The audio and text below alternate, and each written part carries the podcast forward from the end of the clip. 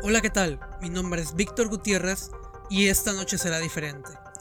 Permíteme mostrarte el camino del suspenso y el misterio, pero sobre todo la cima del conocimiento. Porque el día de hoy sabrás cosas nuevas acerca de Halloween. Esto es diferentes personalidades y yo seré su guía esta noche.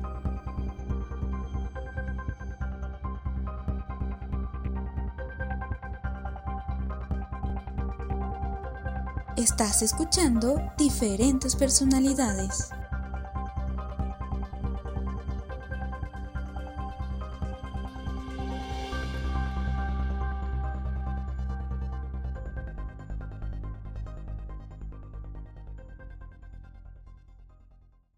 Hola, ¿qué tal? Bienvenidos otra vez a un podcast de diferentes personalidades.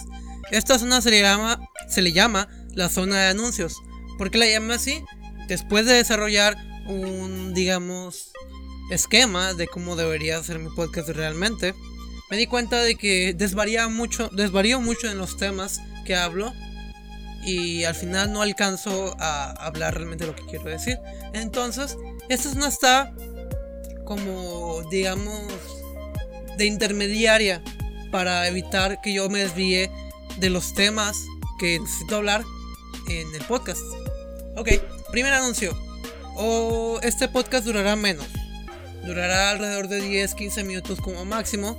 Puesto que el tema de Halloween, aún siendo un tema bastante controversial entre la comunidad religiosa, viene siendo un tema que se puede tratar fácilmente y que tiene explicaciones bastante simples.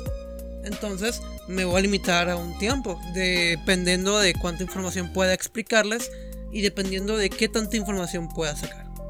Segundo anuncio, se va a crear la zona de anuncios. Es exactamente por haber hecho ese esquema mental de cómo debería ser mi podcast gracias a la ayuda de mi mamá, que escuchó mis podcasts y me dijo, tus podcasts están muy bien, pero les falta centralizarse en el tema. Por tanto, voy a hacer esta zona de anuncios para evitar desviarme en lo que quiero hablar. Tercer anuncio y parece ser que el último. ¿Por qué tan, tarde tanto en subir podcast? Dime, Víctor, ¿por qué tardaste tanto en subir un podcast? Fácil, no tenía tiempo para subirlo. Eh, realmente a veces se me hace muy noche porque entre semana tengo clases y ahorita digamos que tengo las únicas oportunidades sábado y domingo. Entonces los lunes para siempre grabo el domingo, pero a veces, los domingos estoy muy ocupado, tengo tarea y no alcanzo a grabar un podcast en la noche. Entonces eh, lo traté de grabar el lunes y tampoco pude, en efecto. Pero no se preocupen, esto espero no, no vuelva a suceder. Espero mañana poder grabar un podcast bien. Voy a dedicar todo mi día a hacer tarea lo más pronto, lo más que se pueda. Y poder subir un podcast el lunes. Cuarto anuncio y último, ahora sí. El próximo podcast al igual que este podcast va a tratar del Día de Muertos. Así, ya están avisados. Preparen sus palomitas, preparen lo que quieran preparar, porque en un momento empezamos.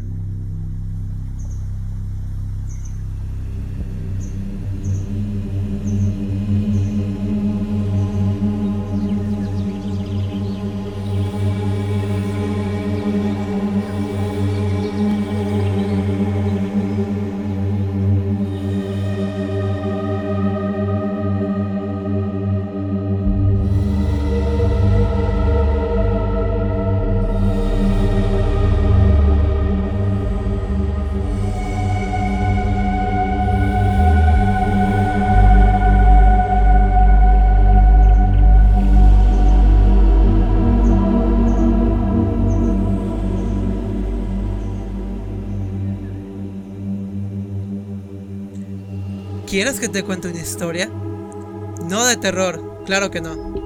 De origen. Esta celebración tiene un origen bastante curioso. Y no, no es lo que nosotros pensábamos.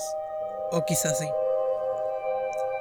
Halloween tiene su origen en la víspera de todos los santos, la que conocemos como la anterior al Día de los Santos, donde celebramos, en el caso de la comunidad mexicana, a, los, a todos los niños muertos.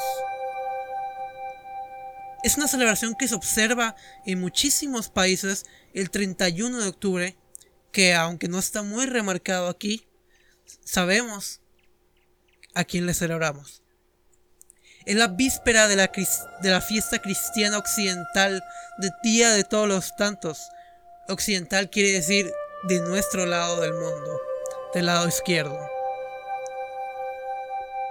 Sabemos que esta celebración tiene un toque mágico, si así se le puede llamar, lleno de propaganda terrorífica, propaganda que nos hace perder la cabeza, propaganda que nos dice que tenemos que tener miedo. Pero, hey, déjame decirte que esta celebración no es de horror originalmente. La celebración de Halloween viene concretamente, o no exactamente, de la celebración Samhain, una celebración celta más importante del periodo pagano en Europa hasta su conversión al cristianismo. Se celebraba el final de la temporada de cosechas de la cultura celta, lo que más conocemos como el Día de Acción de Gracias. Sin embargo, el Día de Acción de Gracias sabemos que es en otra fecha, pero el 30, hasta el 31 de octubre, o más bien desde el 31 de octubre hasta el 1 de noviembre, se celebraba este Año Nuevo Celta, que comenzaba con una estación oscura. Se le conoce como una fiesta de transición, así como nosotros, los occidentales, celebramos el Año Nuevo. Ellos celebran el Samhain. Hay personas que siguen celebrando esta festividad, los que conocemos como Wiccas o druidismo o druidas. Estas personas siguen celebrando sobre, sobre esta festividad, a pesar de que se ha politizado el Halloween y se ha comercializado como una celebración tenebrosa.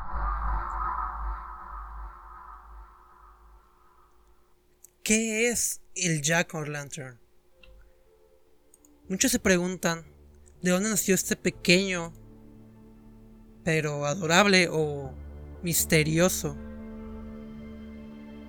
enigmático personaje. Jack Lantern o una calabaza de Halloween es la calabaza tallada a mano asociada a la festividad de Halloween. Pero ¿qué crees? También está asociada a la festividad de Samhain.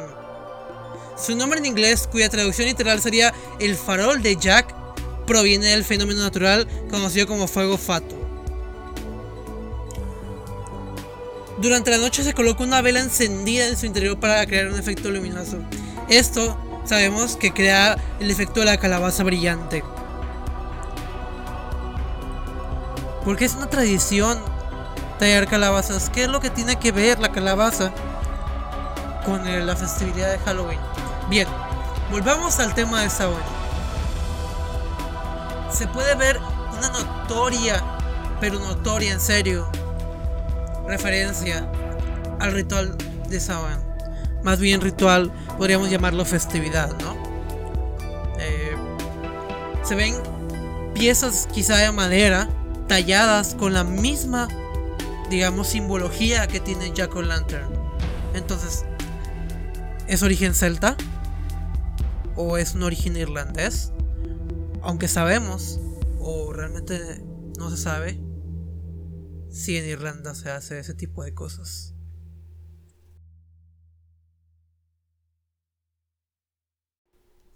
Toda esta noche he estado mencionando la cuestión cristiana.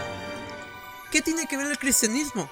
Sabemos que la festividad de Halloween es, digamos, rechazada por muchas comunidades religiosas, pero lo que mucha gente no sabe es el origen cristiano, o digamos, el desarrollo cristiano que ha tenido esta festividad. Las actividades de Halloween consisten en las más básicas que conocemos, ya sea el dulce o truco, asistir a fiestas, comer manzanas, bueno, menear más bien manzanas, eh, contar historias de terror, tallar jack o lanterns. Pero ¿por qué la gente sigue odiando esta festividad? Digamos, en la comunidad latina es más común escuchar que esta festividad hace alusión a invocaciones satánicas. ¿Pero realmente eso es cierto? Sabemos que esta festividad fue cristianizada como el Día de Todos los Santos. Más bien como la víspera de Todos los Santos. Sabemos que el también fue cristianizado, convirtiéndose en una sola festividad que la conocemos hoy como el Día de Todos los Santos. Pero esta víspera, ¿cómo fue que se tornó de esta manera? ¿Qué fue lo que influyó para que esta festividad fuera más tenebrosa de lo normal? Películas, libros, disfraces. ¿Y cómo ha ido cambiando durante este nuevo milenio? No sabemos realmente.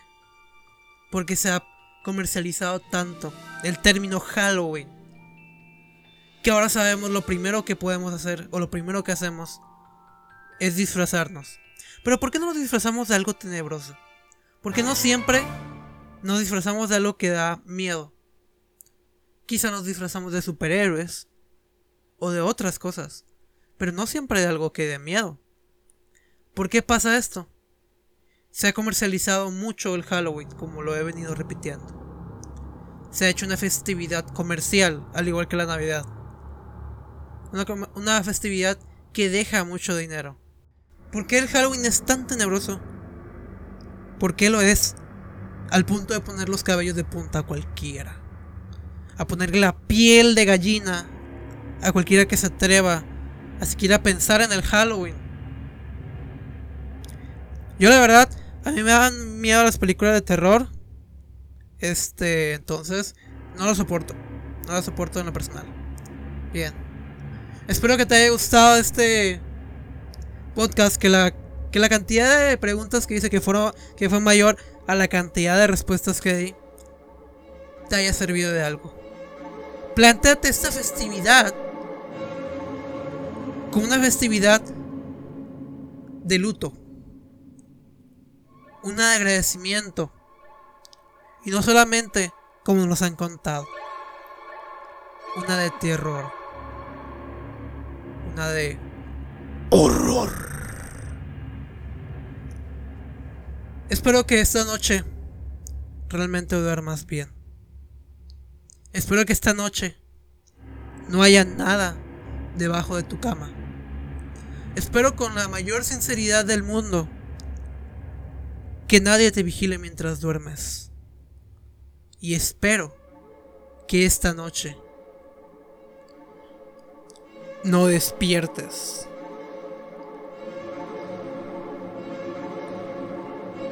O no te despierten. Buenas noches.